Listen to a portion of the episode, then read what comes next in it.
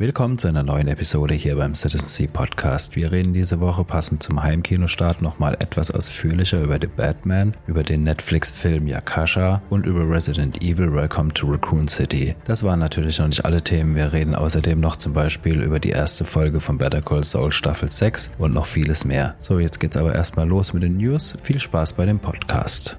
Kommen wir zu den News der Woche. Was habt ihr mir heute mitgebracht an News? Ich habe dir gar nichts mitgebracht. Aber ich habe gesehen, Locken Key, Staffel 3 wird die letzte sein. Genau, dass die dritte Staffel kommt, war ja so schon ein bisschen angekündigt. Ähm, aber jetzt kam eben neu zu sagen, dass wohl auch die letzte sein wird. Ich bin bei der Serie ja gar nicht drin, aber ich dachte mal, dass euch das bestimmt interessiert, deswegen habe ich es gepostet. Mhm. Ja, ich mag die Serie. Ich finde die recht gut. Weiß man schon irgendwas über die äh, Handlung oder wo es spielt, was wie wo? Achso, nee, ich verwechsel es mhm. gerade. Lock Key war ja das mit den äh, Kindern, mit den Schlüsseln. Ich ja, habe das genau. gerade mit, mit was habe ich denn das verwechselt? Die, die, wo du so gefeiert hast, diese Semi-Horror-Serie. Ah, Spuk ja, in genau, irgendwas. Damit Spuk in, habe, damit habe ich es gerade verwechselt ah. gehabt. Ja, die ist ja auf dem gleichen Stand, ne, mit zweiter Staffel und so gerade. Da kann man schon mal durcheinander kommen. Ja, ja, ja. Oh, darauf hätte ich jetzt Lust. Hm. Ja, nee, äh, Lock and Key geht dann doch in eine andere Richtung, ist eher ein bisschen jugendfreier. Ähm, ist aber eine schöne Story. Ich bin gerade am überlegen, wie die zweite Staffel endete, ob die, ob man da überhaupt eine dritte Staffel braucht. Ich glaube nämlich, die war relativ abschließend. Aber. Bei Lock and Key meinst du jetzt? Mhm. Hm, ich weiß ja. es gar nicht mehr, ehrlich gesagt. Ich auch nicht. Also so wichtig kann es nicht gewesen sein, wenn man es jetzt schon wieder vergessen hat.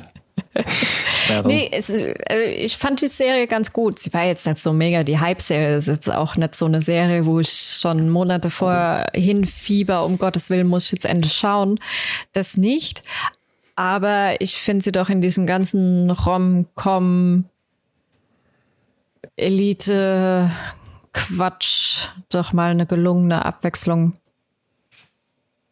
Was trotzdem kompatibel für etwas jüngeres Publikum auch ist. Ja, ist es. Wobei es hat schon seine gewissen Elemente, mhm. ähm, die es vielleicht jetzt nicht für kleine Kinder zur Verfügung stellen würde, aber. Ja, gut, ich meine, da gibt es auch noch einen Haufen dazwischen. Eben. Weg von Jugendserien und hin zu etwas härterem Pflaster, wobei ich auch nicht weiß, was für eine Jugendfreigabe die Serie hatte, aber eine meiner Lieblingsserien der letzten zehn Jahre auf jeden Fall Orphan Black bekommt ein mit Orphan Black Echoes ein Spin-off bei AMC oder AMC Plus in dem Fall dann in Amerika. Hat die nicht schon ein Spin-off? Die haben ein Audio-only Podcast After Show bla bla bla bekommen. Also das hat als Audio Erzählung quasi wurde weitergeführt, was ja relativ simpel ist, weil sieben von den Charakteren der Aven von der gleichen Schauspielerin gesprochen wurden. Wobei ich es auch wieder spannend finde, wie man das dann bei Audio Only rüberbringt, weil du kannst auch nur so und so weiter deine Stimmen verstellen. Ähm ich habe aber auch nicht reingehört, muss ich ernsthaft sagen. Aber es gibt noch kein offizielles Spin-off auf jeden Fall. Bisher. Es wurde jetzt aber angekündigt und soll auch schon 2023 dann folgen. Also im nächsten Jahr. Genau. Orphan Black Echoes. In der Mutterserie ging es ja um das Thema Klonen. Mhm. Dementsprechend, wie ich gerade gesagt habe, waren auch eine ganze Handvoll oder mehr Charaktere über den Verlauf der Serie im Endeffekt von der gleichen ziemlich genialen Schauspielerin gespielt, die jetzt auch She-Hulk wird, wenn ich es richtig im Kopf ja. habe. Tatjana Masley, Masaley oder so. Ähm, äh, hm, Maschallah, ja, Maschalek? Nee. Irgendwas in die Richtung.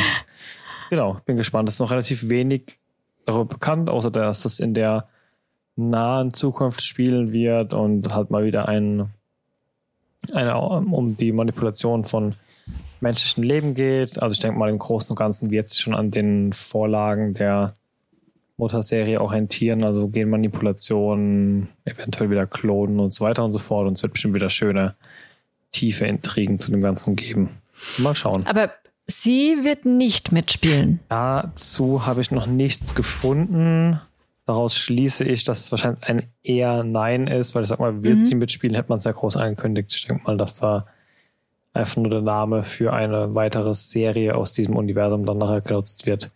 Bestimmt, Aber offen bestimmt wird es nachher irgendwie mit der, mit der Vereinigung und so weiter da oder mit den, da gab es auch diese Neo, bla bla, ich kriege die ganzen Vereinigungen gerade gar nicht mehr zusammen, aber bestimmt wird es da mehr als genug Parallelen dann dazu geben, sei es jetzt bei den geheimen Vereinigungen oder einzelnen Charakteren, die wieder auftauchen, bin ich mir sicher. War Offen Black nicht eine kanadische Serie? Mm, ja, da hast du tatsächlich recht. Ich, ich bin mir nicht mehr sicher, doch. aber das kam doch auch zu der Zeit, wo noch diese andere kanadische Serie kam, dieses Continuum. Das war, ja, auf dem Black war schon ein Ticken später, würde ich auf jeden Fall mal behaupten. Ja, Kanada, USA, also ah, hat okay. mit Kanada zu tun, auf jeden Fall. Genau. Ja. Ja, ich habe aber so das Gefühl, also im deutschsprachigen Raum ist doch die Serie ein bisschen untergegangen, oder? Ja, völlig. Auf jeden Fall. Also ich glaube, die kam halt wie, die kam halt wie vieles, wie iZombie und die ganzen Sachen, die ich da relativ früh gesehen habe und die dann später irgendwann mal nach Deutschland geschwappt sind, auf diesem einen ich nenne es mal ganz böse Frauensender, der da irgendwann. Six. Ja, genau. Mhm. Six, wo da irgendwie auf einmal alles lief. Ähm, was da gerade wieder so schade macht, weil nur weil da jetzt, weil du weibliche Hauptcharaktere hast, ist es ja jetzt nicht eine, eine Serie, die primär ähm, mhm. nur an dieses Publikum gerichtet war. Also ich fand das super geile Thriller-Serien mit hardcore guten Schauspielern und wirklich guten Drehbüchern teilweise. Ich meine, klar, die hatten jetzt kein Production Value von 10 Millionen Dollar oder kanadischen Dollar pro Folge vielleicht. Das hat ja, das haben die aber auch gar nicht gebraucht, weil die durch, durch ganz ja. andere Sachen geglänzt haben. Ne? Eben.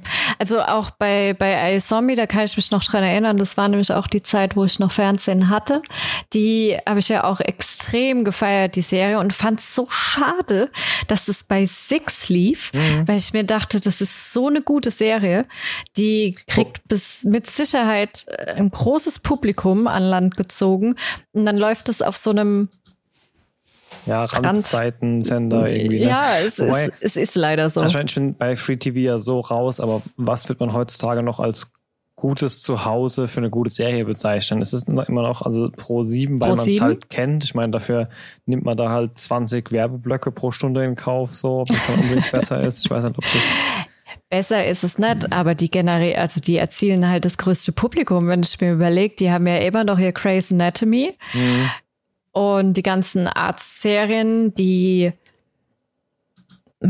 ja, die werden dann in, im, auf dem Primetime-Platz gezeigt. Und ich mir denke, klar, aber Grey's Anatomy ist eine gute Serie. Kann man, ist, ist wirklich so, ja. Aber nur weil eine Serie in der Lage ist, 17, 18, 19 Staffeln zu produzieren bedeutet das nicht unbedingt, dass sie im Vergleich zu einer Serie, die nur, nur in Anführungszeichen, was hatte Ice ich glaube sechs Staffeln? Ja. Hat, dass es dafür die bessere Serie ist. Und iZombie, ist mir mal ganz ehrlich, wir gucken Grey's Anatomy, da ist die Zielgruppe bestimmt auch nicht 18, 25 männlich. Nee, wahrscheinlich eher nicht. Das wäre wahrscheinlich sogar thematisch noch bei Six ein bisschen besser aufgehoben, ja. Ja. Naja, für alle, die den Podcast jetzt hören, nochmal die Chance bei Zombie bei Offen Black reinzuschauen. Zwei ziemlich geile Serien ja. mit mehreren starken weiblichen Charakteren. Ähm, iZombie ja damals auch von Rob Thomas eine Serie, der damals auch die erste Serie von Kirsten, Kristen Bell gemacht hat. Ähm, Veronica Mars. Veronica Mars. Bei ihrer großen, genau, das ist von dem gleichen ah. Macher wie iZombie. Ich finde, man ah. sieht auch viele ah. pa Parallelen in dem, wie die weibliche Hauptcharakterin geschrieben und dargestellt wird. Ich finde, das ist einer der besten. Es gibt kaum jemanden, der stärkere weibliche Serienrollen schreibt wie der, finde ich. Okay. Der ist schon sehr, sehr gut. Ähm, ja. Raus aus der Fiktion rein in, in den realen Wahnsinn. Die Headline ist eigentlich schon über zweieinhalb Wochen alt, aber ich wollte sie trotzdem mal mit in den Podcast nehmen, weil ich sie damals irgendwie um einen Tag im letzten Podcast verpasst habe. Ich habe mich durchs Reddit-Board gewühlt bei auf der Suche nach irgendwelcher Hardware oder so und bin auf einen Post gestoßen, der mittlerweile auch in mehreren großen Gaming-Magazinen gefeatured wurde. Ähm, ja, Glaubwürdigkeit für mich gegeben, Nachweisbarkeit fragwürdig, muss man immer selber entscheiden. Aber es existiert die Geschichte von einem Jugendlichen in den USA, dem wohl ein Racer Gaming Headset sein Leben gerettet hat. Ich weiß nicht, ob das jetzt ganz ganz geschicktes Urban Marketing ist, aber da ist auch ein. Wie hat das Razer Headset das gemacht? Äh, guck's dir an, ja. Also ich habe ja auch gerade eins auf. Wenn hier mir eine Kugel reinschießen sollte, die wird, glaube ich, aufgefangen. Ja, aufgefangen nicht, aber zumindest mal abgeleitet von diesem Metallplatte da drin. Also der, die das Story hinten ja dran war wohl und auch wenn man sich die Fotos ansieht, spricht es wohl mit dem einen her, dass in irgendeinem amerikanischen Vorort im Bundesstaat, schlag mich tot, ich habe es mir jetzt leider nicht notiert, ein Jugendlicher wohl in seinem zum Hinterhof gerichteten Fenster äh, da gerade am Gamen oder am Chatten, Voice-Chatten mit seinen Freunden war und es wohl vor seinem Fenster draußen oder im Hof eine Schießerei gegeben hat und eine der quer geflogenen Kugeln hat sich wohl durch sein Fenster in sein Zimmer verirrt und hätte ihn wohl in den Kopf getroffen, wenn er nicht dieses Headset aufgehabt hätte und die Kugel hat dann wohl ähm, diesen, äh, Quatsch, das Headset hat dann wohl die Kugel so abgelenkt, dass er es irgendwie gegen die Wand geflogen und dann in sein Bett gelandet ist. Hat Razer eben neues Headset geschenkt? Also für das, das ist zumindest mal mit ihm in Verbindung gesetzt. Ähm, das haben einige vom Razer-Team darauf reagiert, zumindest. Ihr könnt das okay. schon mal also für die Marketingaktion hätten sie quasi das komplette Sortiment schicken sollen. Ja, auf jeden Fall. Also, mhm. das ist wahrscheinlich das beste Urban Marketing überhaupt. Ja, witzige Anekdote. Doch, ich nehme es mal mit. Das war ja nicht ganz unpassend. Ja, außerdem geht noch das äh, Metaverse-Game weiter. Ähm, ist jetzt, also ist auch schon eine Woche alt, jetzt oder eineinhalb. Ähm, Sony und Lego haben ähm, zusammen eine Milliarde Dollar in äh, ein äh, Metaverse investiert, das Epic Games, unser Fortnite-Hersteller, entwickeln will. Ähm, so wie Lego gesagt hat, soll es ein kinderfreundliches ähm, Metaverse geben. Also da bin ich mal gespannt. Also ich glaube, momentan ähm, schwenken alle um von Krypto auf Metaverse. Jetzt muss halt jeder sein eigenes Metaverse machen. Das ist einfach gerade das Passwort. Wir, reden von Metaverse als Überbegriff von dem Fortnite-Studio hier oder als Metaverse im Sinne von dem, was Mark Zuckerberg gerade aufzieht? Ja, ich meine, also du musst ja sehen, ähm, ich meine, Epic Games hat ja mit Fortnite quasi schon Metaverse. Also in Fortnite gibt's ja alles. Da gibt's Live-Konzerte und was weiß ich. Also Fortnite hat ja, es ist ja mittlerweile im Prinzip schon ein Metaverse, nur dass es halt nicht in VR ist. Aber du kannst ja mehr oder weniger in Fortnite leben. Geht es schon so in Richtung, wie hieß es, Second Life? Ja, äh, Second Life war ja quasi der oder einer der ersten Versuche, wo er einfach viel zu früh dran war. Aber so in die Richtung gab es ja schon mehrere Anläufe. Also da gibt's ja mehrere. Aber bei, ja, bei Fortnite hast du ja so richtige Events immer drin ähm, und dann teilweise auch wirklich Konzerte und Zeug. Also das ist da schon noch mal ein Stück weiter. Oh, krass. Nee, wus wusste ich nicht. Wusste aber auch nicht, dass Fortnite so in die Richtung geht. Das ist so überhaupt nicht mein Steckenpferd. Ich auch nicht, aber ich Null muss irgendwann mal reinzocken. Irgendwie allein wegen dem oh. Bauen und dem Bunten und so ähm, schreckt mich das einfach voll ab. Aber ich glaube, es ist einfach wirklich ein gutes Spiel. Ich glaube, du bist aber halt auch irgendwie fünf Jahre zu spät dran, um da noch irgendwas zu machen, außer zu sterben wahrscheinlich. ja, wahrscheinlich. Das auf jeden Fall. Aber man ja, muss hartnäckig bleiben sein. dann. Aber apropos Lego, wenn wir eh schon darüber sprechen, eigentlich News, die gar nicht so in unserem Podcast passen, aber wenn wir jetzt schon bei Lego sind, Lego ist momentan auch extrem am Forschen. Die wollen weg von Plastik. was ihre Lego-Bausteine angeht. Mhm.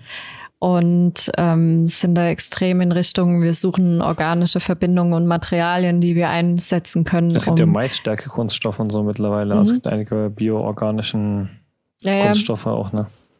Ja, aber muss halt auch stabil hm, genug klar, sein, ja, ja, ne, dass von, du weiterhin deine Füße aufreißt, ja, wenn du drüber läufst. irgendwann die Luxusvariante in Bernstein-Lego oder so. Extra für dich gegossen. aber ja, ist, glaube ich, im Übrigen auch eine coole Marke, um für die zu arbeiten. Also ich glaube, Lego ist eine coole Firma. Kann man ja ich habe von denen zumindest noch nie irgendwie was Schlechtes gehört, dass die. Kein Koks- ja. und Nuttenskandal oder so. Der oberste Führungsebene. Gute alte Lego-Skandal. Fragen wir mal lieber so, würde dich das abschrecken? Wäre das für dich ein Skandal oder eher sowas? Eher noch ein hm. Grund.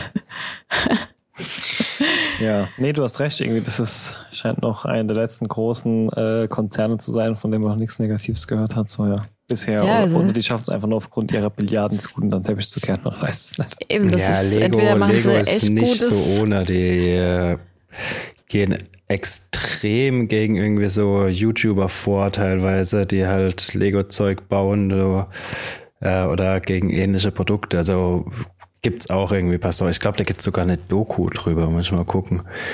Über ja, Lego? Lego ist nicht so das. Oh, äh, oh zerstör mir doch nicht nein, mein Lego, Weltbild. Lego ich dachte super. immer.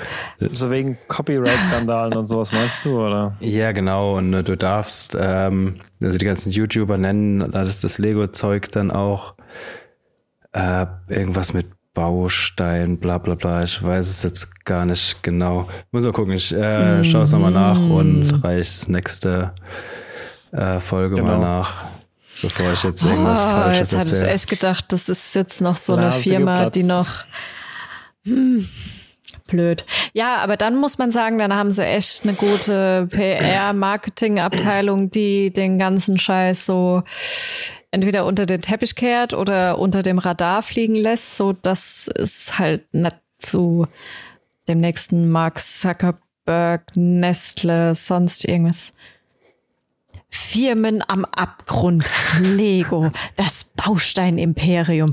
What the fuck ist, was eine reißerische.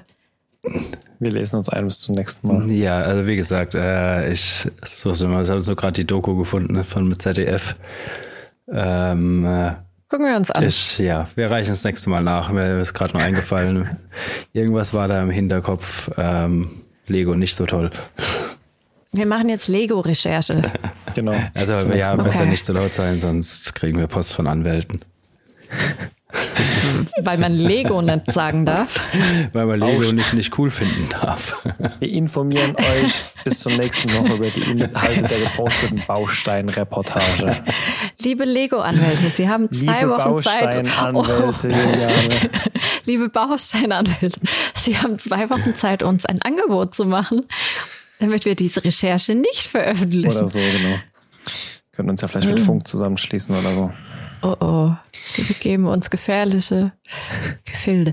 Egal, ja, reden wir weiter über ein Imperium zum nächsten Imperium. Das hat jetzt sehr fragend geklungen.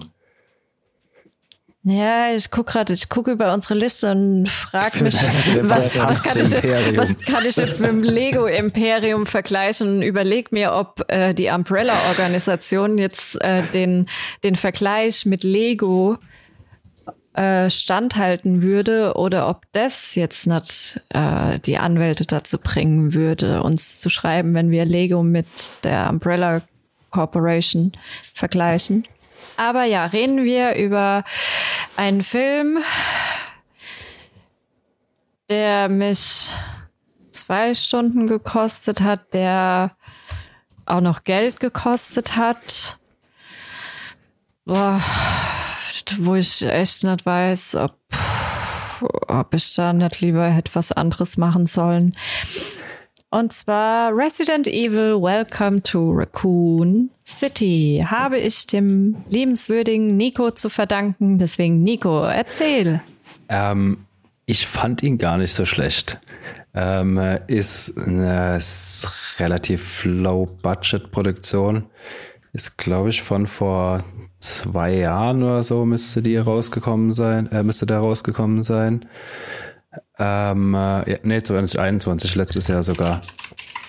Ähm, ist mit einem relativ kleinen Budget gedreht worden und ist halt näher an den Spielen dran, zumindest halt an den ersten. Also der Film mischt irgendwie Teil 1 und Teil 2. Es spielt in Raccoon City, teilweise in der Polizeistation, teilweise in, äh, ähm, in der Ding, im Herrenhaus.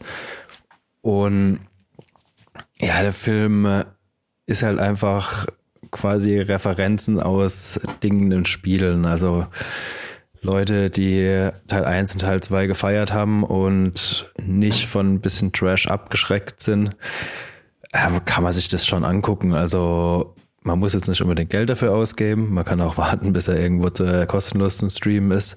Aber mich hat er jetzt einfach interessiert gehabt. Deshalb haben wir uns am äh, jetzt über Ostern mal geliehen gehabt.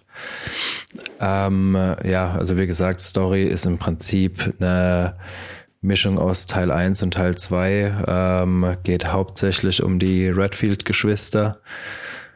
Ähm, ja, also ich meine, viel muss man dazu nicht sagen. Also es gibt halt viele lustige Referenzen in den Filmen und äh, ähm, kommen halt die verschiedenen Gegner, die Licker tauchen auf. Ähm, der, ach, ich weiß gar nicht, wie er heißt, wenn das erste Mal in, ich glaube, im Einser, wenn du runtergehst ins Labor, dieser fette Mutierte mit den Augen überall.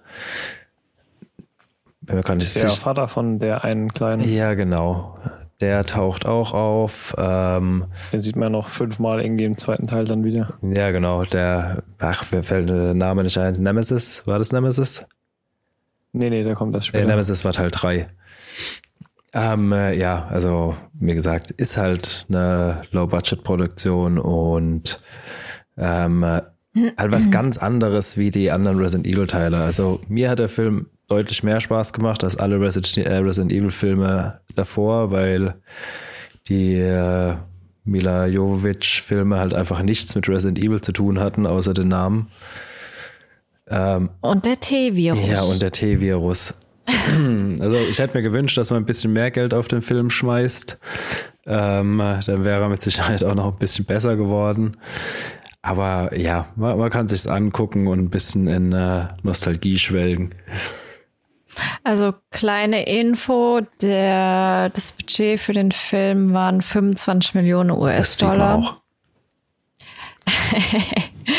die haben auch im Endeffekt nur zwei Monate gedreht also die waren, die haben im Oktober gestartet, waren dann an Weihnachten fertig und haben dann im Mai nochmal kurz ein paar Reshoots gemacht, also Mai 21 und dann kam er im November. 24. November war Kinostart in den USA, einen Tag später hier in Deutschland. Und ja, es war kein schlechter Film, sagen wir es mal so. Aber Ach, es war Gott. auch kein gut. Es war echt kein guter Film. Ich sehe nur gerade, der ist mit dem Cousin vom Arrow als Chris Redfield, den wir, den ich auch neulich bei diesem, bei dieser Amazon-Serie, wo der irgendwie in so ein digitales Format hochgeladen wird, gesehen hatte. Der Robbie Amell. Mm, genau. Ja, war jetzt meines Erachtens auch kein gut, also fand das echt keine gute Wahl für Chris Redfield. Also da fand ich den Chris er halt Redfield. Immer so den Nice Boy von Next Door ja. irgendwie normalerweise und der spielt auch immer nur, der spielt auch alle Rollen, die er spielt so. Ich weiß nicht, ob der jetzt auch in dem Film diese Leute so gespielt hat. Ich meine, der ist nicht, nicht gerade schmal gebaut, der kann auch schon mal ein bisschen mehr Haut drauf Rolle spielen, aber halt immer mit seiner Nice Boy Art so ein bisschen irgendwie. Ja. Ja, war halt dieses Ding, so. das halt so ein Anekdotengewitter auf die ersten zwei Spiele. Genau. Ja, also genau. mehr will der Film, glaube ich, auch nicht sein. Also. Hm, ja, gut, ich meine. Ja, aber ich weiß auch nicht, ob, ob man das. Klar hat es irgendwo, war das mal was anderes, ja. Aber ich fand es einerseits fand es schade, warum, also allein der erste Teil oder nur der zweite Teil des Spiels würde, das würde mir ausreichen als Film. also wenn ich mir überlege, ich gehe davon aus, dass die Resident Evil Spiele eine der meistgesehenen Let's Plays sind. Hm. Von Menschen, die nicht unbedingt das Spiel zocken, einfach weil es Spaß macht, auch zuzugucken bei einem Resident Evil Spiel. Das ist jetzt was anderes. Also, keine Ahnung, wenn, wenn ich jetzt äh, ich würde mir jetzt nicht als Entertainment so eine Call of Duty Match anschauen. Das würde ich nicht machen. Aber so in so einem Let's Play von einem Resident Evil, da hast du ja auch Story dabei, da hast du Rätsel dabei. Aber worauf ich hinaus will, ist im Endeffekt, ich fand es schade, dass sie beide Spiele reingepackt haben. So kam keines der Spiele irgendwie gut zur Geltung in dem Film das war alles irgendwie so total abgehackt. Ja, es war cool, dass manche Szenen, manche äh, Bilder genauso aussahen wie im, wie im Videospiel, aber ja, ich meine, was willst du äh, bei schwierig. 25 Millionen Budget da groß erwarten? Also ja. der Film es ist ein Trashfilm. Ich würde es auch niemand verübeln, der sagt, ich will die eineinhalb Stunden meines Lebens zurück. Ähm, aber ja, keine Ahnung. Also ich denke gerade für ähm, Leute, die in ihrer Jugend die Resident Evil Teile gespielt haben, ersten, zweiten, ist es einfach so ein, ja, so ein Nostalgiefilm. Ich sage nicht, dass der Film gut ist, aber ich hatte auf jeden Fall Spaß damit. Ich glaube, du bist besser bedient, wenn du statt zwei Stunden Resident Evil Welcome to Raccoon City oder 107 Minuten, so lang geht der Film, wenn du stattdessen lieber einen Speedrun von Resident Evil Teil 1 dir anschaust. Bist du vielleicht ein bisschen besser entertained. Wenn man das Spiel nicht kennt, dann wahrscheinlich schon. Ja.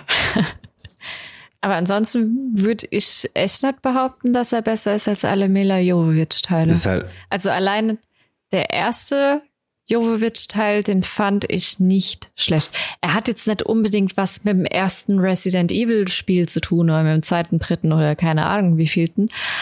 Aber ja, irgendwie machen halt zu viele Nachfolgeteile dann aber auch die vorhergehenden manchmal kaputt. Also ich erinnere mich dran, wie oft ich damals den ersten Saw-Teil gesehen habe, egal wie, wie wie man gut man den Twist am Ende schon kannte. Trotzdem hat man immer wieder gerne geguckt. Den zweiten habe ich auch noch fünfmal bestimmt geguckt und nachdem dann zweimal sieben gehabt, habe ich mir gar keinen mehr angeschaut, inklusive den ersten. Ne? Also ja. Und ähnlich ging es bei Resident Evil, da habe ich die ersten zwei auch ein paar Mal geschaut und dann nie wieder irgendwas angefasst, nachdem da auf einmal irgendwie jedes Jahr ein Teil rauskam.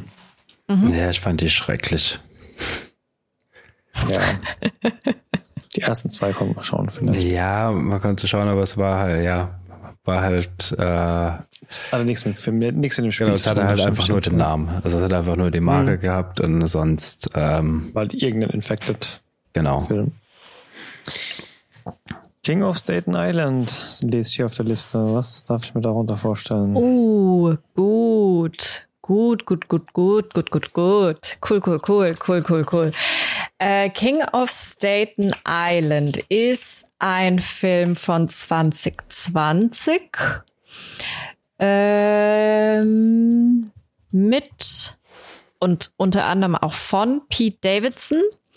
Ich weiß jetzt nicht, wer von euch oder von unseren Zuschauern da so ein bisschen drin ist. Pete Davidson kennt man unter anderem von Saturday Night Live. Der macht dort viele Sketche mit, schon seit Ewigkeiten. Ist ein Stand-up-Comedian auch. Also der hat, glaube ich, angefangen mit Stand-up-Comedy und ja, aktuell ist er halt hauptsächlich in SNL, also Saturday Night Live zu sehen, hat dort seine vielen, vielen Auftritte und aktuell der Freund, der feste Freund von Kim Kardashian. Naja, egal. The King of Staten Island, Film von 2020 aus den USA. Ähm, war unter anderem auch beim Tribeca Film Festival ist auch, was ich erst im Nachhinein, also nachdem wir den Film geschaut haben, ich so ein bisschen über Pete Davidson ein bisschen was nachgelesen habe, ist auch wie eine Art Filmbiografie. Wir verfolgen Scott. Das ist so ein junger Typ, junger Erwachsener, der lebt halt in Staten Island, verbringt seine Tage damit, im Keller seiner Mutter mit seinen Kollegen zu kiffen und ja, that's it eigentlich. Irgendwann hat seine Mutter einen neuer Freund, neuen Freund, mit dem versteht er sich am Anfang gar nicht gut und das führt zu einem kleinen Eklat. Oh, daraufhin wird er von seiner Mama rausgeschmissen. Der neue Freund seiner Mama wird auch rausgeschmissen aus dem Haus und dann weiß er halt nicht, wohin mit sich. Der neue Freund seiner Mutter und sein verstorbener Vater war Feuerwehrmann, beziehungsweise der Freund ist es immer noch von der Mutter. Und irgendwann, weil er auch nicht weiß, wohin und die Freundin, die er hat, mit der er irgendwie doch nichts Festes hat, sondern nur so Freundschaft plus und was auch immer, die schmeißt ihn auch irgendwann mal aus seiner, aus ihrer, ihrer Wohnung raus, dann geht er halt zur Feuerwehr, weil wo, wo soll man hin, wenn man keine Wohnung hat? Oder kein Dach über dem Kopf. Und dann freundet er sich so ein bisschen mit den Feuerwehrleuten an. Und ja, das ist im Endeffekt die ganze Prämisse. Also es ist kein, kein mega Action, passiert nichts Schlimmes, es ist einfach ein junger Erwachsener, den man äh, eigentlich schon so als Loser betiteln kann, weil er macht halt nichts aus seinem Leben, außer im Keller zu kiffen.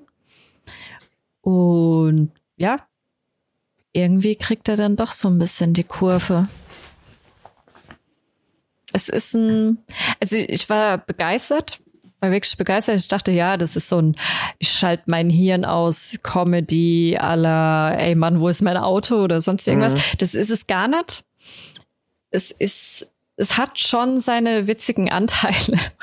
Also es hat schon so ein paar Szenen, wo ich auch lachen musste, aber es ist eher so ein verspätetes Coming of Age sehr, sehr verspätetes Coming of Age. Coming Mall Klar Film.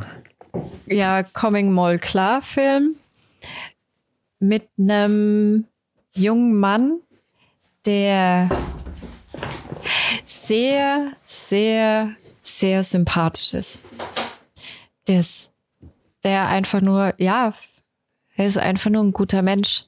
Und es tut gut zu sehen, dass gute Menschen zwar auch Fehler machen, falsche Entscheidungen treffen und auch einfach ab und zu in ihrem Leben total lost sind, aber dass die die Kurve kriegen.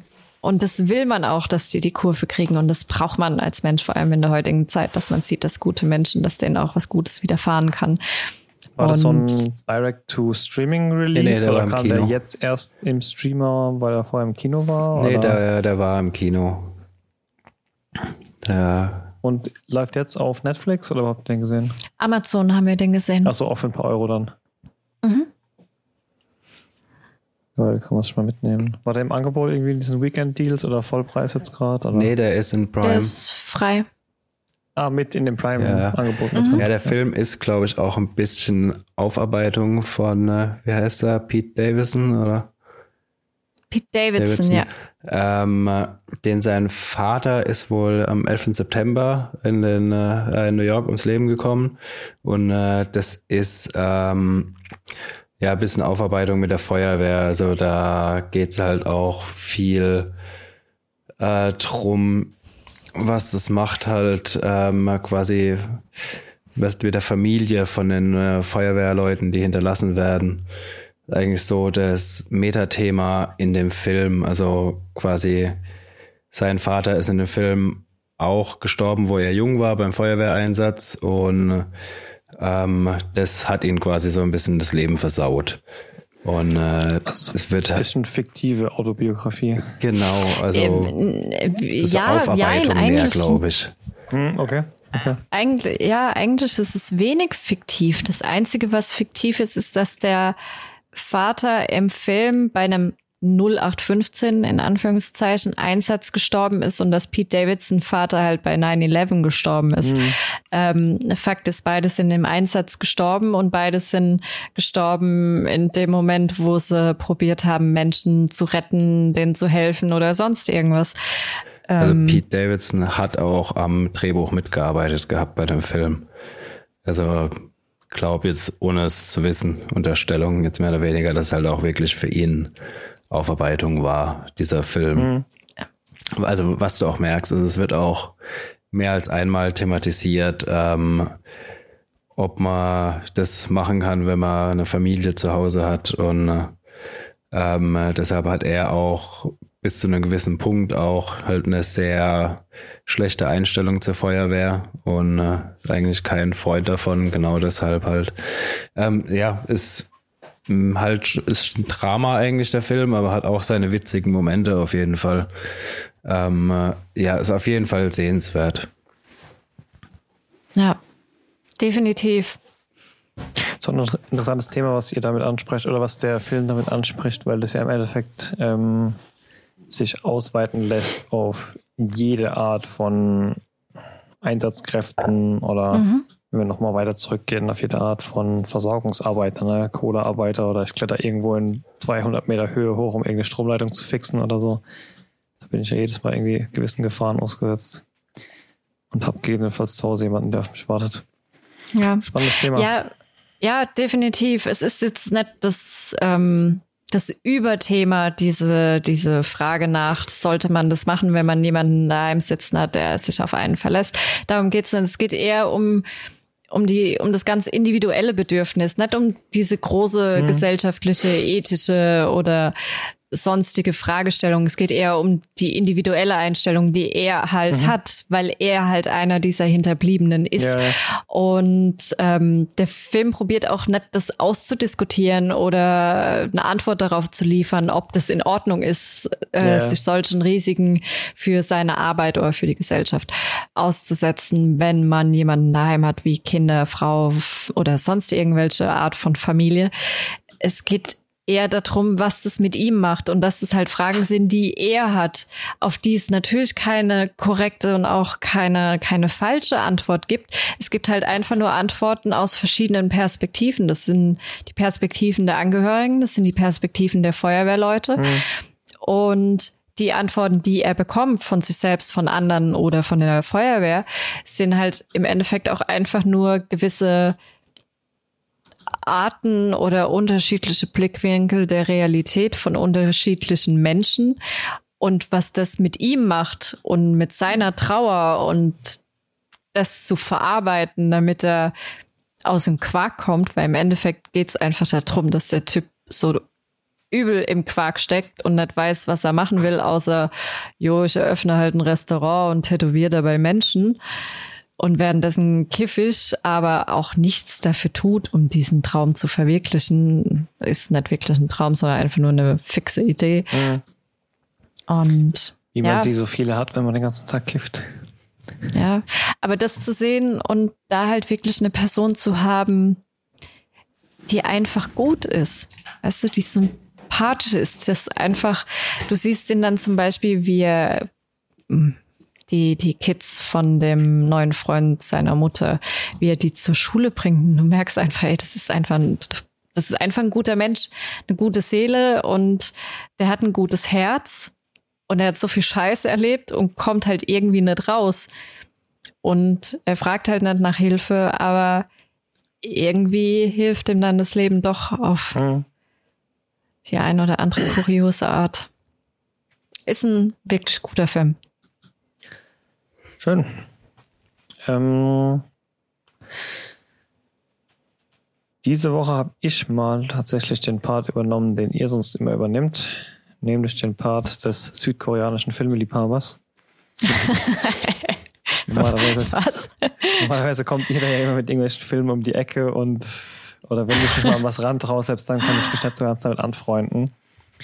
Aber diesmal habe ich ein Format gefunden, was so in dem Umfang ganz gut für mich funktioniert hat. Die Rede ist von Yaksha mit dem Untertitel Ruthless Operations, ganz frisch auf Netflix.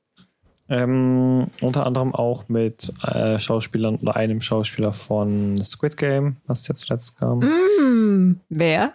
Der sein Kindheitsfreund, der dann auch der, sein letzter Gegenspieler ist und ja, im Finale ja. dann quasi ja. gegen ihn antritt. Ähm, spielt dort, ist der Hauptcharakter in dem Film und spielt dort einen Staatsanwalt, der durch äh, ja, unvorsichtiges Bearbeiten seines Einsatzteams so ein bisschen in Ungnade fällt bei seinem Amt und dann in so eine ganz abgelegene, bürokratisch ganz langsam arbeitende Station irgendwo im, was weiß ich, wo versetzt wird, wo er eigentlich noch so seines Lebens tristen soll und kommt dann mehr durch die bestehende Faulheit eines Kollegen dort an ein Jobangebot ran, das eigentlich für jemand anderen gedacht war, aber die haben es mittlerweile dort alle so faul eingearbeitet, dass gar, gar keiner mehr Lust hat, überhaupt mal aus dem Quark zu kommen. Und er sieht dann die Chance, einen Bericht zu schreiben für, für die zuständigen Behörden.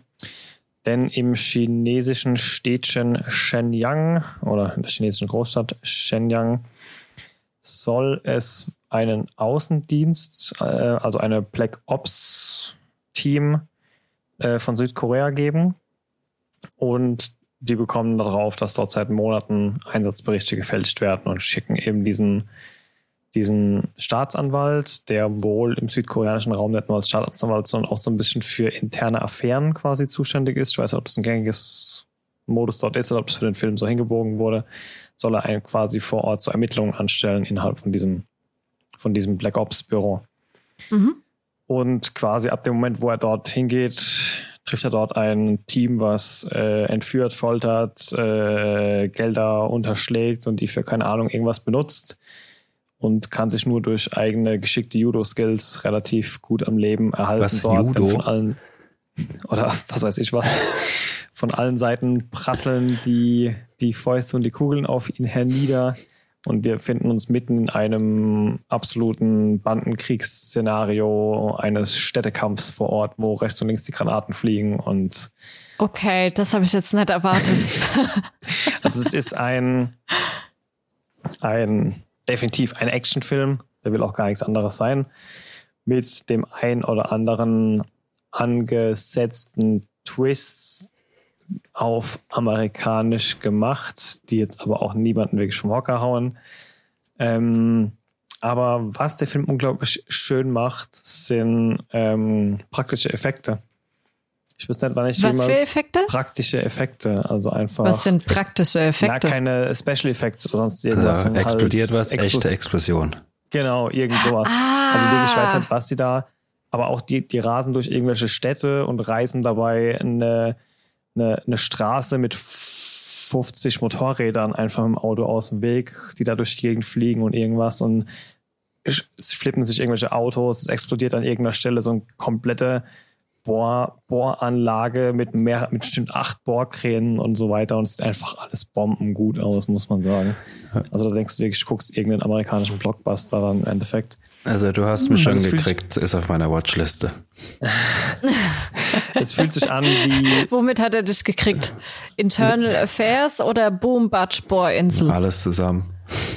Okay. Also gerade mit diesem, mit dieser Anekdote, dass ich weiß, dass ihr definitiv dem, den koreanischen Film nicht abgeneigt seid, ist es vermutlich der amerikanisierteste, ist es wahrscheinlich neben Train to Busan oder so, wahrscheinlich der amerikanisierteste asiatische Film, den ich jemals gesehen habe. Ja. Yeah. Also ich glaube, das ist ein guter Einstieg für Menschen wie mich, die bisher nicht so den Bezug zu koreanischen Filmen hatten, da vielleicht mal einen Blick zu wagen der, der Film, wie wir es eben schon bei anderen Filmen hatten, der will gar nicht mehr sein, als er ist. Es ist einfach nur ein Actionfilm mit einer mehr oder minder guten Story, wie es halt meistens bei Actionfilmen so ist. Bei einem Jack Reacher oder Mission Impossible erwarte ich jetzt auch nicht, dass der mir einen Chris Nolan von der Story her vor die Nase setzt, sondern da weiß ich halt, es wird halt eine flache Story sein.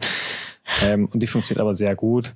Die Schauspieler machen ihre Sache durchweg gut. Ähm, und die Story ist zumindest so weit abkaufbar, dass man ja da auf jeden Fall mal reinschauen kann, wenn man irgendwie in die Richtung so Actionfilm oder koreanische Neuzeitfilme da eigentlich sich gut zu Gemüte führen mag. Ja, ja. apropos koreanische Film, The Sadness gibt's wusste, jetzt mittlerweile auch zum Kaufen. Ich muss. Ähm, Was gibt's zum Kaufen? The Sadness.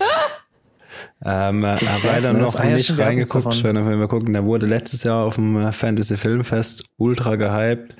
Ähm, mhm. Wird die ganze Zeit so als der brutal, äh, brutalste Zombie-Film äh, ever gehandelt. Okay. Ähm, war Ever. jetzt auch ähm, ewiges Hin und Her mit der FSK. Die wollten ihnen erst keine Freigabe geben, jetzt doch eine Freigabe. Mittlerweile, äh, momentan kann man ihn auf jeden Fall uncut bei Amazon und iTunes kaufen. Ähm, werde ich auf jeden Fall noch machen bis zum nächsten Podcast und dann mehr erzählen. Genau, ich glaube, wir hatten es ja vor ein oder zwei Wochen davon und da hatten wir schon dieses Thema, dass er die ganze Zeit eigentlich nur bei der FSK noch hängt, ne? Das war ja das. Ja, stimmt, da war was. Also, ja, war, bin jetzt mal gespannt. Ich werde mir, ja, ich wollte mir eigentlich schon angucken, aber hat bis jetzt noch nicht geklappt. Ähm, äh, ja, wird noch nachgereicht. The Sadness, ja, ich bin mal gespannt, was du zu erzählen hast. Ganz so super gut bewertet ist ja nett, aber da muss man ja auch mal das fragen. Das ist ein Genrefilm, also ja, eben. Kein Genrefilm hat volle Punktzahl. Und ich glaube, es ist halt also von dem Trailern und den Bildern, was ich bisher gesehen habe, ist es halt nett so 28 Days Later, also noch so Blockbuster ähm, Infected, sondern es scheint halt wieder mal wirklich so ein, so ein Braindead-mäßig zu sein. Also da muss schon drin sein, um das schätzen zu wissen, glaube ich. Ja, also ich glaube, jemand, der irgendwie beim Durchseppen denkt, oh cool, ein Zombie-Film, guckt sich den an, der äh, ja, wird wahrscheinlich. Der geht verstört nach Hause. Genau. Vielleicht heißt er deswegen auch The Sadness. wahrscheinlich. Ich habe gesehen, ihr habt noch zwei Formate nachgeholt, die ich im letzten Podcast schon ein bisschen, oder in den letzten Podcast schon ein wenig angesprochen habe. Ich habe hier noch Moonlight und Batman auf der Liste, oder ist das? Okay, ist ich dachte, doch, du redest jetzt von Elite. Nee, nee, nee, nee. Das kannst du von mir aus von der Liste löschen. Ja, kannst du auch. Bleiben wir kurz dabei. Es ist jetzt die fünfte Staffel Elite und nee. Heißt es nicht Elite? heißt Liviosa, äh. nicht Liviosa. Elite, ja. Wie auch Je immer. nachdem, wie man es ausspricht. Also sie schreiben es, äh, ich glaube, sie schreiben es sogar französisch. Mhm. Aber es ist eine spanische Serie, okay. von daher, hm.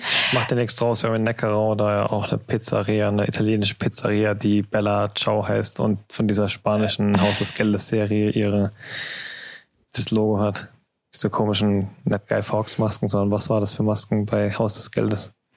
Naja, Dali. Genau, ja. Das war doch Spanisch, die Serie, oder? Die Serie war Spanisch, aber das Lied Bella Ciao. Ist Itali ah, die singen das irgendwie Itali in der Serie, ne? Ja, das kommt aus dem ähm, Partisanenkrieg irgendwie. Ja. Naja, wir schweifen ab. Ja, genau. Äh, Elite. Mhm. Fünfte Staffel. Oh Gott, ey, ich Nee, ich habe drei Tage für die zweite Folge gebraucht. Ich bin, mm, so ich habe ich hab keinen Bock mehr. Ich habe echt keinen Bock mehr. Es ist leider, ich fand sie echt gut und auch obwohl sich die Story auf die eine oder andere Art, im, Art immer wieder wiederholt, ne? Du fängst an mit der Staffel, weil jemand tot ist und die Staffel führt dich dann dahin zu diesem Tod und warum und weshalb. Ähm, ich finde sie nimmer so gut. Die Leute kacken mich alle an, die da dabei sind. Das sind teilweise, also das allein die Charakterentwicklung von manchen Leuten, entweder existiert sie nicht oder sie ist so mies, dass die Leute, die du in der ersten, zweiten Staffel noch gut findest, dass die sich gemausert haben zu Leuten, wo ihr einfach nur denkst, bäh, könnt ich kotzen. Ja, nee. Die hätten nach der dritten aller, aller spätestens nach der vierten Staffel hätten sie aufhören sollen. Das macht keinen Spaß mehr. Macht echt keinen Spaß mehr. Ja, das ist, wenn es halt zu oft more of the same ist und sich gar nicht entwickelt, dann weiß man halt auch nicht mehr, was man damit anfangen soll. Ne? Das, ja. So ging es mir bei How to Get Away with Murder. Das war, fand ich, zwei Staffeln super innovativ. Und mhm. dann wurde es einfach nur so ein Brei aus Gleichheit und Wiederholung irgendwo. Mhm. Und dran ja. So, wie es aussieht, wird es auch eine Staffel 6 geben. Oh Gott. Ja, kann schon sein. Ich gehe davon aus, dass es auch viele noch weiter gucken. Ich meine, was sie ganz clever lösen, ist, dass sie neue Charaktere regelmäßig einführen, die dann auch zu Hauptcharakteren werden. Mhm.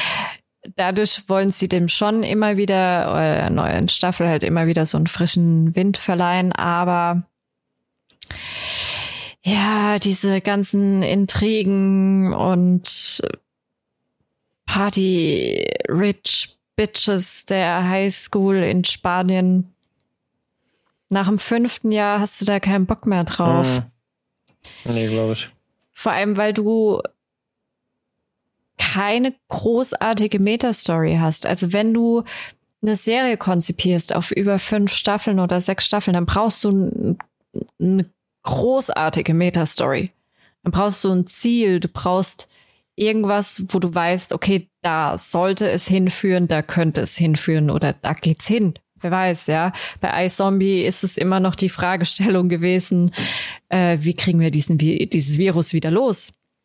Oder hm, gibt's ein Heilmittel oder sonst irgendwas bei Game of Thrones? Ja, wer kriegt den eisernen Thron? Aber bei Elite ja. ja. Es fühlt sich halt irgendwie an wie dieses. Also ich meine, es gibt bestimmt auch mehr als genug Leute, die mit so einem Format was anfangen können, aber ich fühle mich da irgendwie auch so ein bisschen künstlich am Leben erhalten immer. Ja. Ja, von daher, mh, mm, nee. Die fünfte Staffel finde ich, keine Ahnung, wie die dritte und vierte. Das gleiche. Bloß noch mit dem einen oder anderen, der dazugekommen ist. Jetzt kommt so eine neue Tussi dazu. Die kam jetzt gleich in der ersten Folge aus Ibiza Rich Kid, keine Ahnung, die aber auch aussieht wie 30 und soll, keine Ahnung, 15 sein, was weiß nicht, äh, ja, weiß nicht. Irgendwie sind die halt auch seit den letzten Staff Serie läuft jetzt, glaube ich, seit fünf Jahren ungefähr oder vier, drei, vier, was auch immer und sind halt immer noch in der Oberstufe. Pff, weiß nicht. Passt irgendwie alles nicht mehr so zusammen. Und jetzt halt auch schon der vierte, fünfte Mord, der Todesfall. Zufällig an der gleichen Schule immer. Ja, genau. Ja, das macht halt alles nicht besser, ne? Nee. Nee, irgendwie nicht. Von daher müssen wir nicht drüber reden. Haben wir kurz drüber geredet. Gehen wir weiter zu The Batman. The Batman, okay. The Batman. Ja. Ihr habt es geschafft, mal reinzuschauen. Ihr wart im Kino. Genau, oder? wir haben es endlich mal geschafft, hier im Nachbardorf gibt's ein kleines Kino, in dem noch alte Filme laufen. da ähm, äh, ist er jetzt auch noch gelaufen. Wir reden aber schon von dem Batman mit Robert Pattinson jetzt. Ne? Genau. Ne? Nein, mit Wobei George Clooney. echt kurz überlegt. Nein, da, da ist er jetzt noch gelaufen. Ähm, ich muss sagen, ich bin gestern aus dem Kino rausgegangen und fand ihn gut.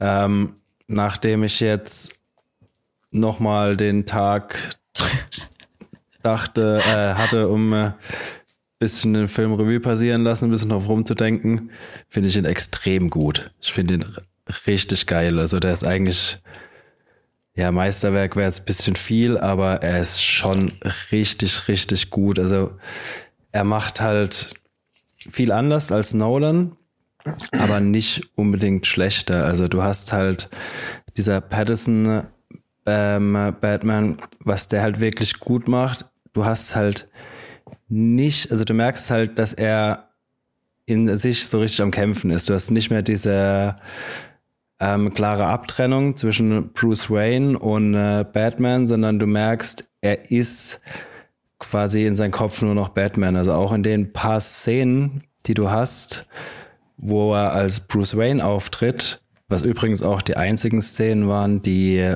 tags waren, ähm, da siehst du Batman im Prinzip. Also wenn du es gerade zum Beispiel die Szene, wo er den kleinen Jungen auf der Beerdigung sieht, den Moment, wo er da steht, du siehst ihn als Batman und nicht als äh, Bruce Wayne dann. Das finde ich halt extrem gut gemacht und dann auch die ganze Inszenierung. Du merkst halt, ähm, dass ähm, wie heißt da?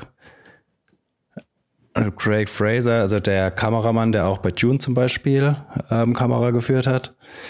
Ähm, du siehst halt wirklich ein Stil, also sie halten extrem lang drauf und äh, du merkst, da ist halt auch von der Regie her wirklich Vertrauen in die Bilder und es ist auch wirklich gut gemacht. Also ich, ja, ich, der Film hat so viele Facetten, die im Nachhinein richtig geil sind. Also ich muss mir auf jeden Fall noch mal ein zweites Mal angucken. Ähm, ja, und äh, ja, die, die ganze Inszenierung, also vor allem auch, was ich richtig geil fand, ähm, wo zum Beispiel das Batmobil das erste Mal vorgestellt wird, war schon so Gänsehaut-Szene. Äh, das Batmobil könnte man wahrscheinlich selber noch mal eine halbe Stunde drüber sprechen. Glaube ich, das geilste Batmobil, das es je gab im Batman-Film. Ähm, ja, also mich hat der Film echt begeistert. Also es hat eine Weile gedauert jetzt, also auch ein bisschen drauf rumdenken. Fand direkt aus dem, wo ich aus dem Kino raus bin, fand ich nicht so gut, wie ich jetzt im Nachhinein äh, finde. Und ich glaube, wenn ich mir jetzt noch ein zweites Mal angucke, werde ich ihn wahrscheinlich noch besser finden. Der braucht so ein bisschen zum Wirken, was aber auch dran. ist es halt so, es ist halt kein brutales Effektgewitter, wie halt die Nolan-Filme waren, die absolut Meisterwerke auf ihre eigene Art und Weise waren, definitiv.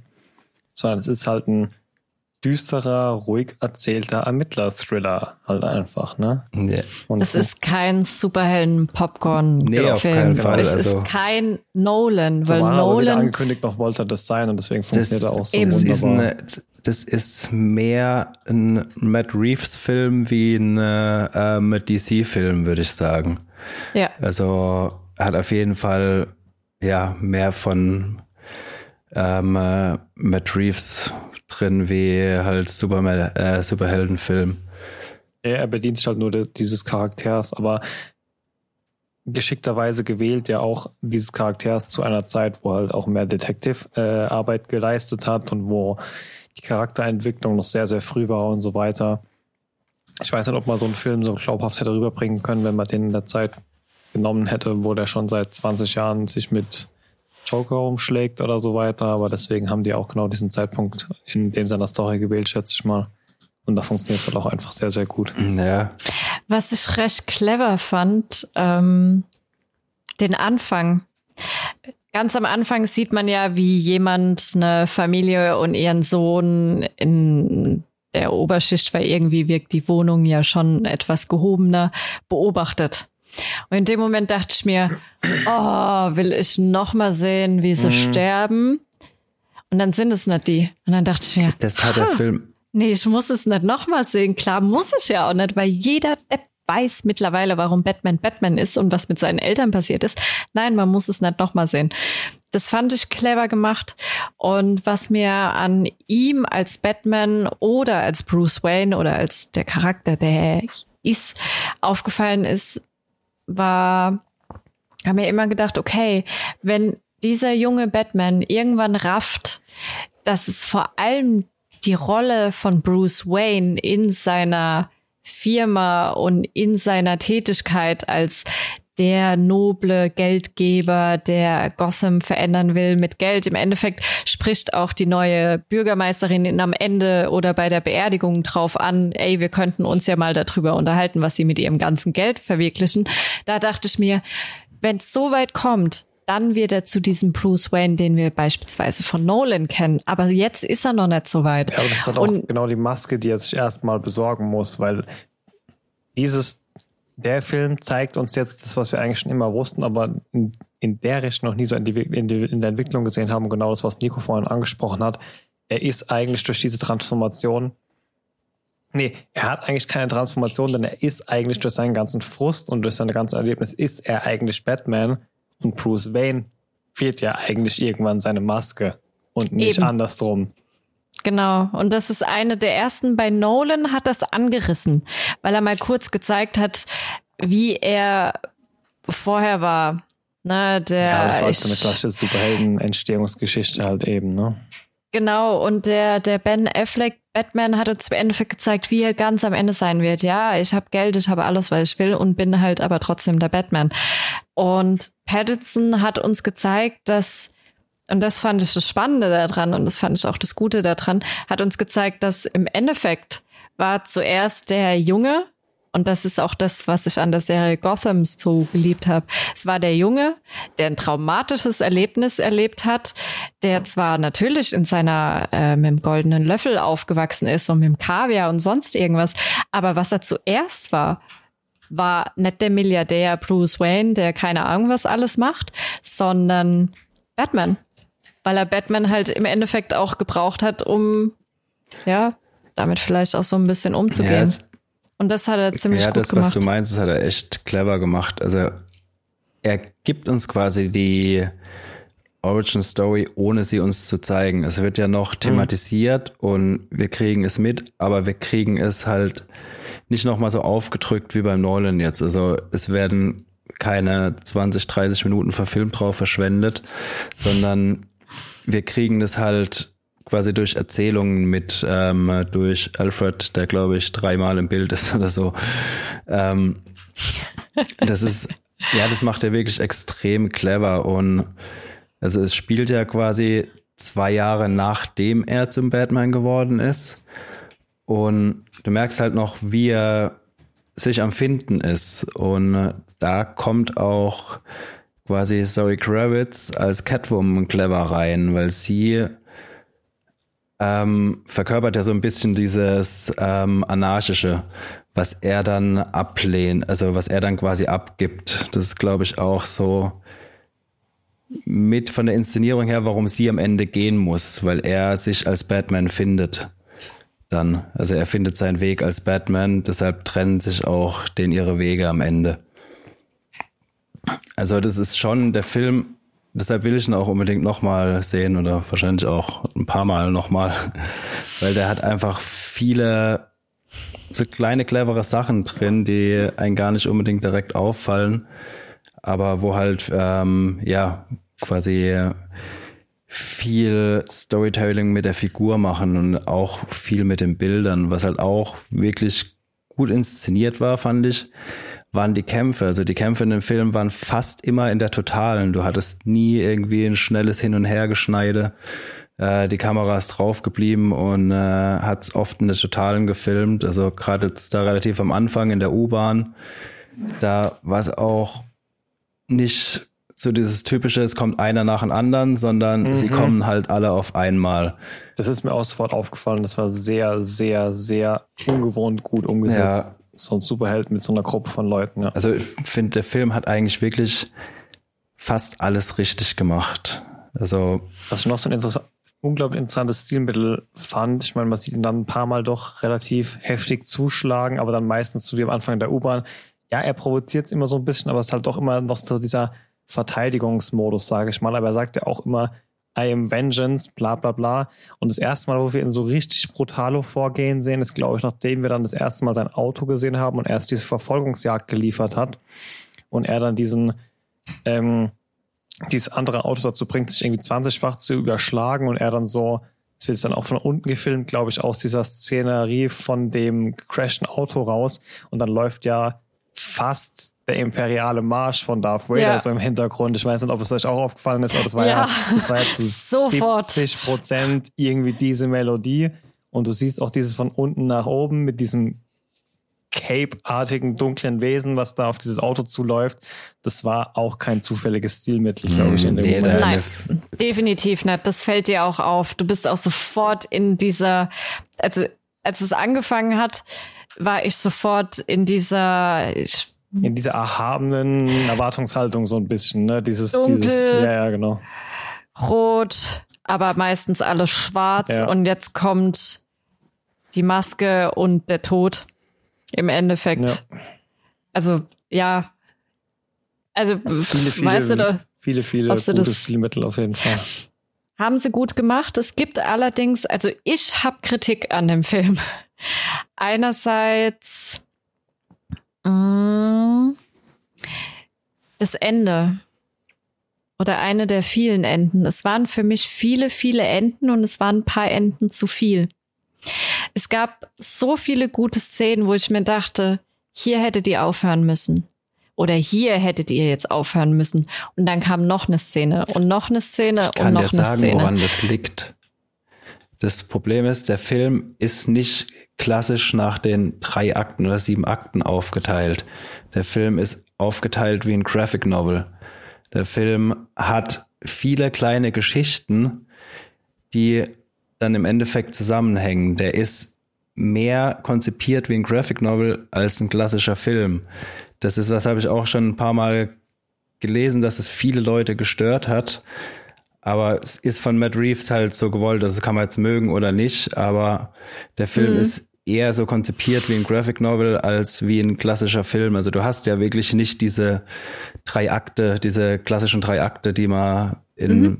90 Prozent der Filme hat. Ähm, gibt's ja da einfach nicht. Also du hast wirklich immer viele kleine Geschichten, alles bis auf zwei. Du hast, glaube ich, ganz am Anfang und dann später nochmal eine aus der Sicht von Riddler. Sonst ist ja auch alles immer aus der Sicht von Batman. Und äh, das halt in diese, ja, wie Graphic Novel ähm, äh, Akte quasi aufgeteilt. Also ja, das, also da habe ich schon öfter gehört, dass das viele Leute gestört hat. Daher kommt wahrscheinlich auch dein Gedanke mit den vielen Enden. Du, es stört, ja, also was heißt, es stört mich? Es hat mich in dem Moment gestört, weil ich mir dachte, klar hat es mit Sicherheit einen Sinn dahinter, ja. Also ich will auch dem äh, derjenigen, derjenige, der sich darüber Gedanken gemacht hat, dass wir da jetzt nicht nur ein Ende reinpacken, sondern das andere Fass auch noch beenden und das noch beenden und das noch beenden. Das mag schon Sinn haben. Es ist nur für den Zuschauer, also für den klassischen Filmzuschauer ist es schwierig, damit klarzukommen, weil du einerseits du hattest das erste Ende, wo ich mir dachte, okay, er fliegt da jetzt rein mit diesem Stromkabel. Hm, hm. Da hätte man es beenden können. Man hätte es nach der Arena beenden können. Hat man nicht. Da hat man noch gezeigt, wie es weitergeht auf der Arena. Man hätte es danach beenden können. Hat man nicht. Man hat noch den Riddler gezeigt. Danach hätte man es beenden können. Nein, am Ende hat man noch ja, aber das war ja doch äh, auch noch wichtig für den Film, die ganze Arena-Sache. Also das war ja wichtig. Also, war es wichtig, dass danach die Leute ja, auf dem warte Dach mal, äh, sind wir hier in einem Spoiler-Part? Nein, ich, deswegen ja. probiere ich auch das so, so. Es war auf jeden Fall hm. für die Charakterentwicklung dann doch am Ende wichtig, dass er diesen Vengeance-Part, dass er nicht nur diesen Vengeance-Part in dem Film vermittelt hat, sondern ganz am Ende dann halt eben zum Helfer, zum Retter, zum Unterstützer, zum Symbol. Am Anfang war er nur das Symbol des Schreckens für die Schurken und am Ende war er ja das Symbol der Rettung für die Einwohner. Ja, aber das hatte er vorher schon gezeigt. Das nee, habe ich nee, nee. nicht nochmal auf dem der Zuschauer vielleicht, ja, aber nicht den Einwohnern der Stadt oder so. Da war diese letzte oder vorletzte Szene mit diesen Helikoptern nach dieser Arena ganz, ganz, ganz essentiell dafür. Oder diese ganze Szene in der Arena war dafür essentiell. Die in der Arena, ja, die wäre dafür essentiell gewesen. Aber dann aufm auf der Arena, das habe ich nicht nochmal gebraucht. Und das hätten die Leute auch nicht gebraucht. Ich find's interessant. Er war es in dem Moment, wo er mit der Fackel in der Arena war. Ich finde es aber interessant, dass du das da ansprichst und das dann bei den Nolan-Filmen aber nicht kritisierst, weil das alles, was du jetzt ansprichst, ist exakt ein Gefühl, was ich da überhaupt nicht hatte, aber was ich zu 100 Prozent bei Dark Knight hatte. Der Film, der hat mir eine Stunde 45 oder eine Stunde 30 einen guten Actionfilm in genau diesen drei Akten gegeben, mit einem Höhepunkt, mit einem Main-Villain, mit einer Abschlusssequenz mit diesen zwei Booten am Ende, wo der Joker dann den Batman hat entscheiden lassen, wen er da von beiden mhm. oder die Boote. Mhm. Dann war diese ganze Szenerie vorbei, der Joker war eingekerkert und der Film war für mich vorbei und ich bin davon ausgegangen, dass jetzt der Abspann kam und dann kam noch eine Stunde Harvey Dent. Das hätte ich so nett gebraucht. Der Film hätte für mich wunderbar funktioniert, wenn der nach dem Joker an den Booten vorbei gewesen wäre. Mm, es war nee. schön, dass er noch weitergeht. Ich finde, ich will das auch gar nicht bemängeln, weil der Film geil. Aber ja, genau das aber Gefühl, dann was du jetzt Joke ja, aber dann wäre es ein Joker-Film geworden. Mhm, ja, das war Wichtig für mich auch. war für Dark Knight nicht, klar, das war es im Endeffekt, weil, weil äh, um Gottes Willen Heath Ledger halt den Job seines Lebens gemacht hat und eine absolute Performance äh, von schauspielerischem Können abgeliefert hat, was ich selten und vor allem nie in einem Actionfilm gesehen habe, nie in einem Superheldenfilm gesehen habe, aber auch selten im normalen Film gesehen habe. Aber um The Dark Knight zu haben, brauchst du Harvey Dent. Da brauchst du nicht einfach nur den Joker. Den Joker brauchst du für einen, für einen Batman, aber für einen Dark Knight hast du diesen Harvey Dent gebraucht. Du hast diese Storyline noch zusätzlich gebraucht.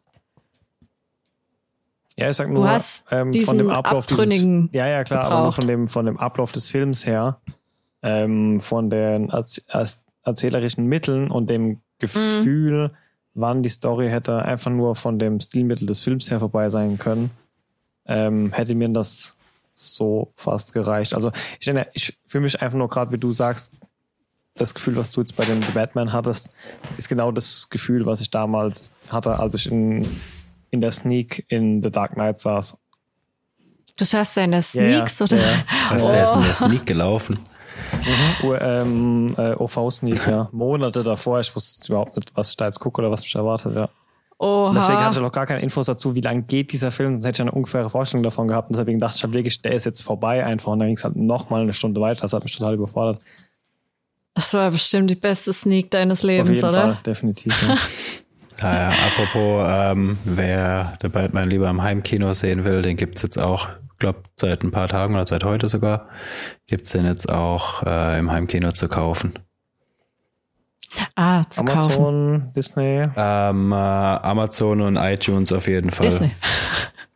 Also ja, Disney ja wahrscheinlich. Ja, also ich weiß nicht, ob man auch auf Hardware quasi noch kriegt. Wahrscheinlich schon kriegst du noch aus Blu-ray, aber Amazon und iTunes haben ihn auf jeden Fall zum Kaufen.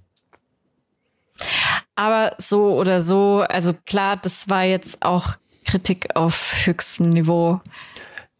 Aber oh, das hat sich sogar gereimt. Ja, also ich bin nee, echt in Versuchung, muss aber auch nicht ihn, sein. Äh, zu kaufen und direkt nochmal zu gucken.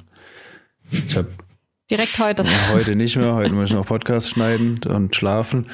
Aber ähm, äh, ja, vielleicht am Wochenende nochmal. Zeitnah. Gut. Naja. Aber reden wir doch noch mal kurz über. Du guckst noch Better Call Saul Staffel 6? Ja, wobei es da jetzt nichts so großartig Neues zu erzählen gibt. Ich glaube, wenn du noch mal, also wir können noch mal bei das Call Saul oder willst du noch ein Wort über Moonlight verlieren? Ja, wir haben halt weitergeguckt, aber ich glaube, Moonlight sollten wir erst wieder drüber reden, wenn die Serie beendet ist. Gut, ja, ähm, ich habe gut, dann wechseln wir mal zu Better Call Saul. Ich habe tatsächlich weitergeschaut. Die neuen Folgen kamen ja jetzt heute raus, also heute ist bei mir der 19.04. Wenn der Podcast raus ist, vermutlich gestern oder vorgestern. Das ist jetzt auch die finale Staffel, oder? Mhm, genau. Da wurde noch angekündigt, dass wir jetzt mal die zwei Hauptnasen aus unserer Mutterserie wieder zu Gesicht bekommen. Ähm, habt ihr die letzte Staffel nee. gesehen? Okay, dann rede ich jetzt wahrscheinlich eh ein bisschen gegen die Wand. Ähm, ja, gut, ich meine, die Story ging ja immer weiter weg von von seiner persönlichen Entwicklung und seinen familiären Umfelden bis hin zu seinen etwas doch kriminelleren Machenschaften. Und wir haben auch immer ein paar mehr ähm, Charaktere gesehen, die wir jetzt aus, aus Breaking Bad kannten und wie es zu denen kam. Wir haben jetzt immer öfter Screentime von Hector Salamanca und seiner Glocke, mhm. die er mittlerweile auch hat. Ähm, haben in den letzten Staffeln seinen Hauptcharakter einen seiner Neffen gehabt, den wir aus der Mutterserie nicht kennen. Das heißt, der wird es wahrscheinlich auch nicht mehr so arg lange machen. Der hat jetzt einen, einen Anschlag auf sein Leben im letzten Finale in seiner, in seiner Heimat, der schiefgegangen ist. Das heißt, ich schätze mal, dass der nochmal so der Endgegner quasi in der aktuellen Staffel oder der ganzen Serie jetzt wird. Und dessen Anwalt ist halt auch Saul Goodman in dem Fall jetzt. Auf der anderen Seite haben wir auch das Uprising von ähm, unserem Chicken Man hier. Wie hieß er? Ähm, äh, Gus Frank. Ja, genau. Für den mittlerweile jetzt Mike auch schon arbeitet und da Mike und Saul sich mittlerweile auch schon gut kennen, arbeiten die aktuell quasi in komplett unterschiedlichen Lagern. Saul, wie er quasi den Hauptgegner von Gus Fring vertritt. Und ich denke, dieses, dieser Clash of Clans wird er halt im Endeffekt nochmal jetzt in der Finalstaffel sich wahrscheinlich dann gegenüberstehen. Bin mal gespannt, wo das hinführt. Viel mehr will ich auch gar nicht spoilern, da die Folge noch nicht so lang draußen ist. Sie schließt ganz gut an die letzte Staffel Wie an. Wie viele Folgen wird die Staffel haben? Weiß man das?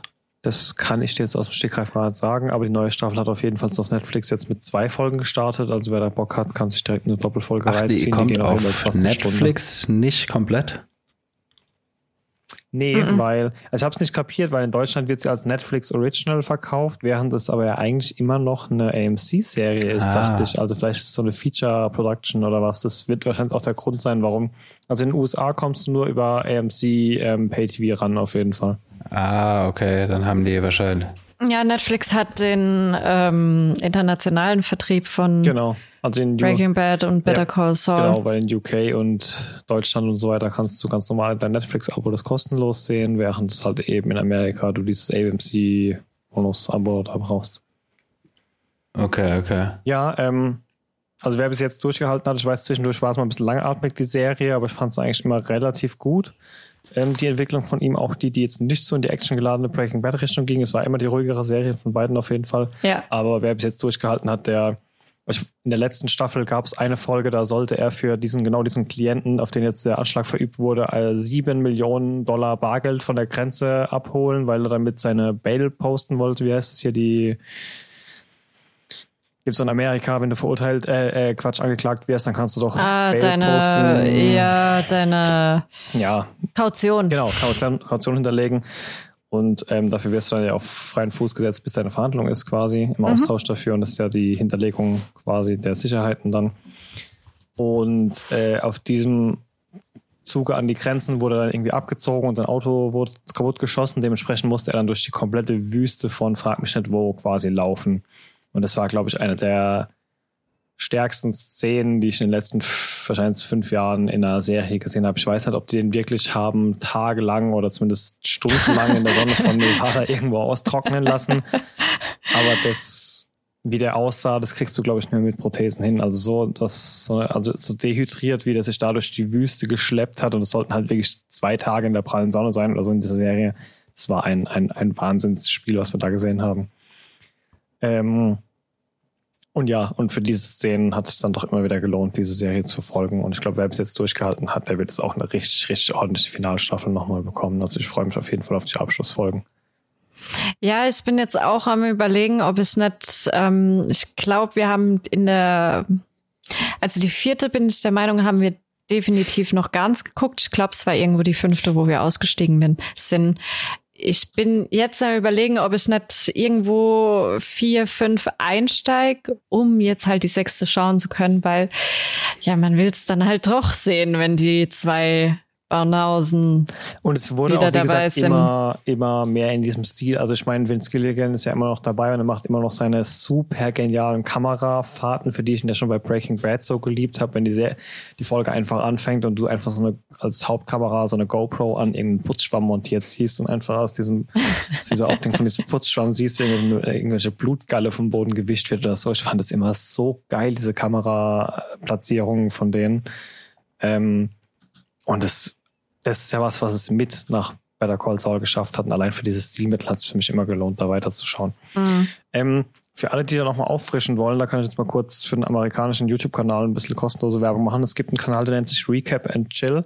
Und das ist so der beste Recap-Kanal, den ich eigentlich bisher auf ganz YouTube gefunden habe. Also wenn man der englischen Sprache mächtig ist, dann findet man da in, ich habe noch nie einen Kanal gesehen, der so präzise und so lückenlos vergangene Serien oder Staffeln zusammenfasst. Also vielleicht haben die da auch was ähm, für Better Call Saul Staffel 1 bis 3 oder so, was du dir dann anschauen kannst. Und dann Recap and Chill. Ja, genau. So wie Netflix okay. and Chill halt.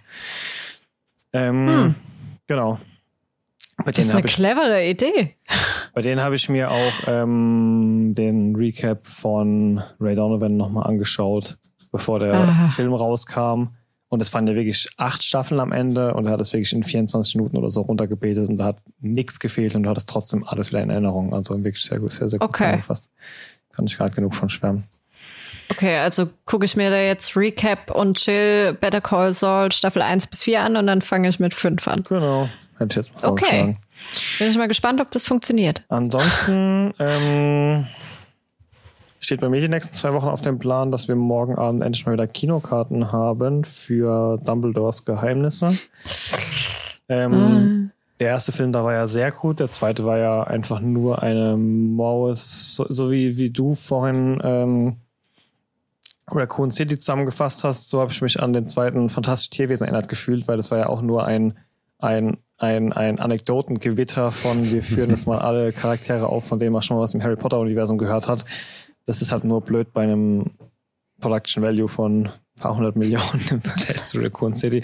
ähm, ich bin gespannt, ob der dritte da nochmal die Kurve kriegen kann. Ansonsten ist das, das Universum für mich danach, glaube ich, auch gestorben. Ich weiß nicht, ob danach nochmal jemals irgendwas anderes kommen soll, ob da nochmal Spin-offs kommen oder nochmal eine ganz neue, neue Reihe aufgerissen wird.